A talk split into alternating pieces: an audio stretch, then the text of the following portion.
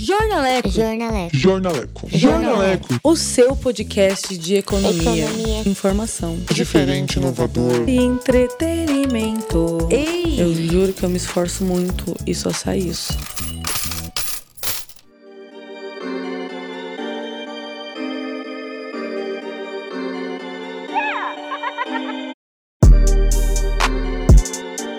Galera, tudo bem com vocês? Eu sou Gabriela Bulhões. Eu sou Ronaldo Bulhões. E nós estamos aqui em Angra dos Reis, isso mesmo. Se você escutar um barulhinho do oceano, do fundo do mar, de tartarugas, peixe-espadas, não sei.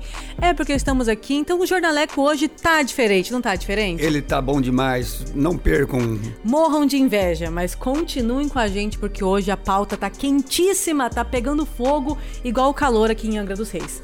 Pois bem, um jogo cheio de traições, bate-bocas, intrigas, indiretas e ameaças.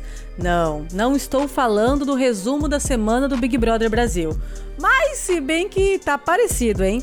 Mas esse foi o tom da eleição no Congresso, uma treta que vai mudar os rumos do país. Para melhor ou para pior, a gente não sabe, não é mesmo? E se você não acompanhou porque estava focado nas brigas da Carol com K, a gente resume para você nesse podcast do Jornaleco que é rápido, The Flash, mais rápido que as cantadas do João nas novinhas. Sim, senhor. O jogo da Discord do Congresso começou mesmo em uma reunião tensa na casa de Rodrigo Maia, que terminou com o desembarque do DEM. Sabe que é o DEM? O partido lá do ex-presidente da Câmara, do grupo de apoio à candidatura de Baleia Rossi. Não, não estamos falando de uma baleia de verdade, kkk. Apadrinhado por Maia. Essa mensagem de DEM saiu do grupo se cron, com, fica difícil falar, né? A Gabriela fala certo, é importante. Concretizaria no paredão que eliminaria, mas a pessoa também, Matheus. Senhor tá colocando umas palavras aqui que é para me enroscar, né? Se concretizaria no paredão que eliminaria Baleia Rossi, dias depois da disputa da presidência da casa. Maia, claro, ficou puto e ameaçou sair do partido e votar o impeachment de Bolsonaro, enquanto a bola do comando da Câmara estava na mão dele. Todo mimimi não adiantou e, dias depois, Arthur Lira, candidato apoiado por, por Bolsonaro, venceria a eleição por 302 votos, mais que o dobro do seu oponente que recebeu 145 votos. Humilhação total, não é mesmo? Veja lá, Gabriela. Lágrimas. Daqui para frente, o nome de Lira deve dominar os jornais. Mas a carinha dele não é uma velha conhecida da política. E ele não é nenhum anjo, não, viu? Ora, vejam lá. Ex-integrante da tropa de choque do ex-presidente da Câmara, Eduardo Cunha, hoje preso por corrupção e lavagem de dinheiro, Lira comanda o Centrão, bloco que costuma ser cadelinha de quem está no poder. Esse Centrão, eita Centrão, hein? Opa, opa! E foi assim que ele virou um dos contatinhos preferidos do governo Bolsonaro dentro da Câmara. Enquanto o Brasil discutia leite moço e chiclete, Tá, inclusive vale lembrar que nosso lindíssimo governo gastou nada mais nada menos de 15 milhões em leite condensado. Se você tem uma receita de leite condensado aí para não gastar todo esse dinheiro, manda um inbox pro Bolsonaro que com certeza ele vai ver. Talvez vai te bloquear, mas vai ver. e também deve servir para alguma coisa anti-Covid. Ah, Bolsonaro, que estava se tremendo de medo de impeachment e declarou que iria influir na presidência da Câmara, com apoio de deputados, usou foi o dinheiro ao, ao seu favor. Eita, esse dinheirinho falando alto sempre, hein? O presidente autorizou a liberação de emendas extra-orçamentárias de 3 bilhões de reais. 3 bilhõezinhos somente. Quantos zeros tem, hein? Cacete. A deputados e senadores, é mole, também prometeu a entrega de até quatro ministérios aos indicados pelo Centrão. Eita, Famigerado Eita, centrão que não nos abandona jamais na história desse país. E se você caiu no papo de que não ia mais rolar aquela velha política, você foi muito, mas assim, muito trouxa. Você foi mais trouxa que eu, cara. E olha que eu sou trouxa. Ela paga pra trouxa, mas Eu sou trouxa, você conseguiu ser pior que eu. A despedida de Maia da cadeira da Câmara pareceu uma novela das mais açucaradas. É tipo o chocolate com pimenta que reprisa umas 500 vezes. Não vale a pena ver de novo. Ele chorou. Fez aquela cena da Valdirene no Big Brother? Não, eu não vou sair. Não, mentira, esse foi o Trump. Ele chorou, disse ter orgulho de presidir a casa, pipipopopó, enquanto sucessor, sucessor, né? Vocês viram que hoje eu tô enrolada, mas é o, o, mar, né? O mar faz isso com a gente. É o mar, é o mar, é, é o mar. É, é, tá derretendo o cérebro. Tá derreteu o meu cérebro. O é o calor, é ser trouxa. Tudo isso prejudica um pouco o nosso raciocínio, né? Então, ele falou, né, que seu sucessor prometeu independência e um olhar para a esquerda, direita e centro. Segue em frente, olhe para o lado. Ele dançou um. Como é que é o nome desse negócio mesmo? É, carreta Furacão, é a carreta Furacão do Senado, da Câmara, numa espécie de cadeira giratória. É o The Voice, né? É o próprio The Voice.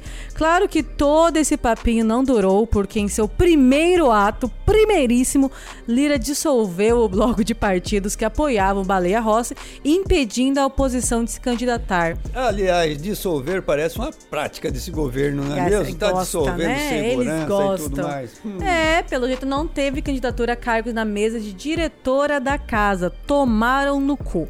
Os primeiros momentos da nova presidência da Câmara foram divididos em dois cenários bem opostos. De um lado, partidos de oposição prometendo recorrer ao STF, e de outro, apoiadores do recém-impossado presidente, reunidos em uma festinha sem máscara, claro, né? Porque a pandemia é psicológica. Pandemia a gente tá vivendo na nossa cabeça, não é realidade. Então, e com direito ainda de muita aglomeração. Tá ok? Não sei imitar. Tá ok, tá ok?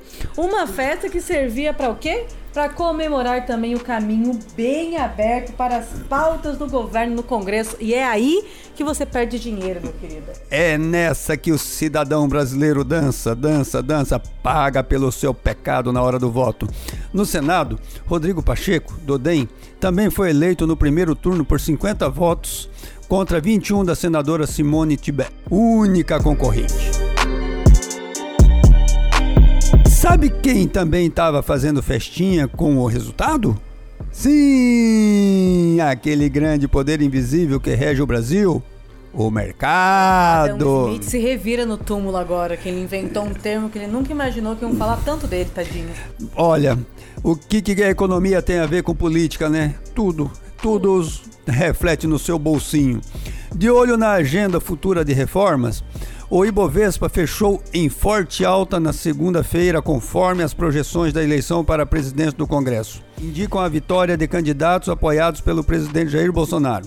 A bolsa subiu 2,13, ou seja, ela foi para 117.517 pontos. Veja se isso não é um momento de subida, subida, subida, subida.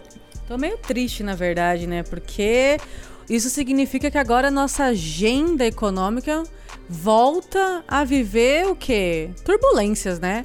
E isso aí vai ser cada vez mais normal. A bolsa vai subir, vai cair, porque o que acontece? A economia, ela é normativada Será que essa palavra existe? Opa! Pela tá política. Tá aí, ou se não, a política normativa e a economia. Essa frase ficou mais bonita. Muito grande. Muito grande. Aquela coisa que você pega na mão do coleguinha e fala, vai dar merda? Vai dar merda. Vai Mas dar vai merda. dar merda, a gente vai estar tá junto da merda.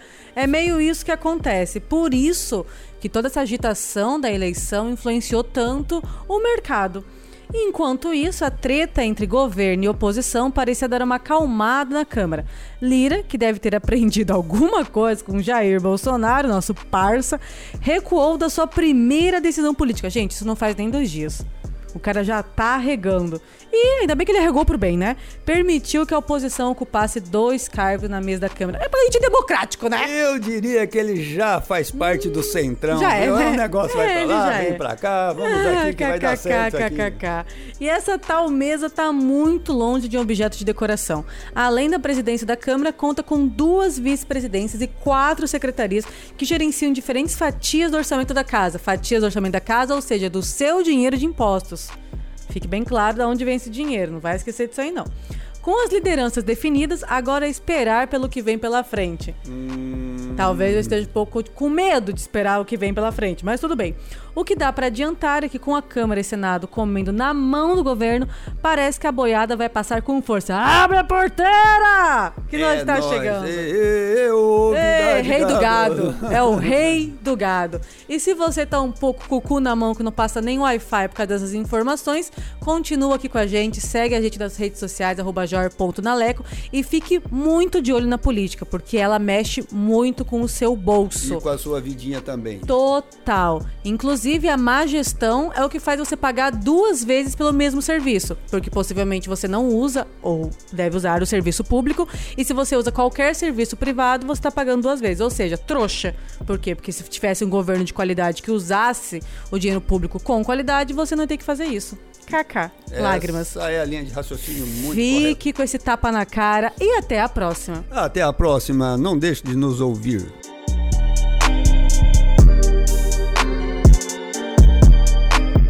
Graça Podcast. Jornaleco. Nossa, tá ficando uma bosta, né? Me perdoa. Tô descobrindo isso ao longo desse, desse minuto. Este podcast foi editado pela agência RBM. Produção Matheus Carvalho. Alce Entretenimento.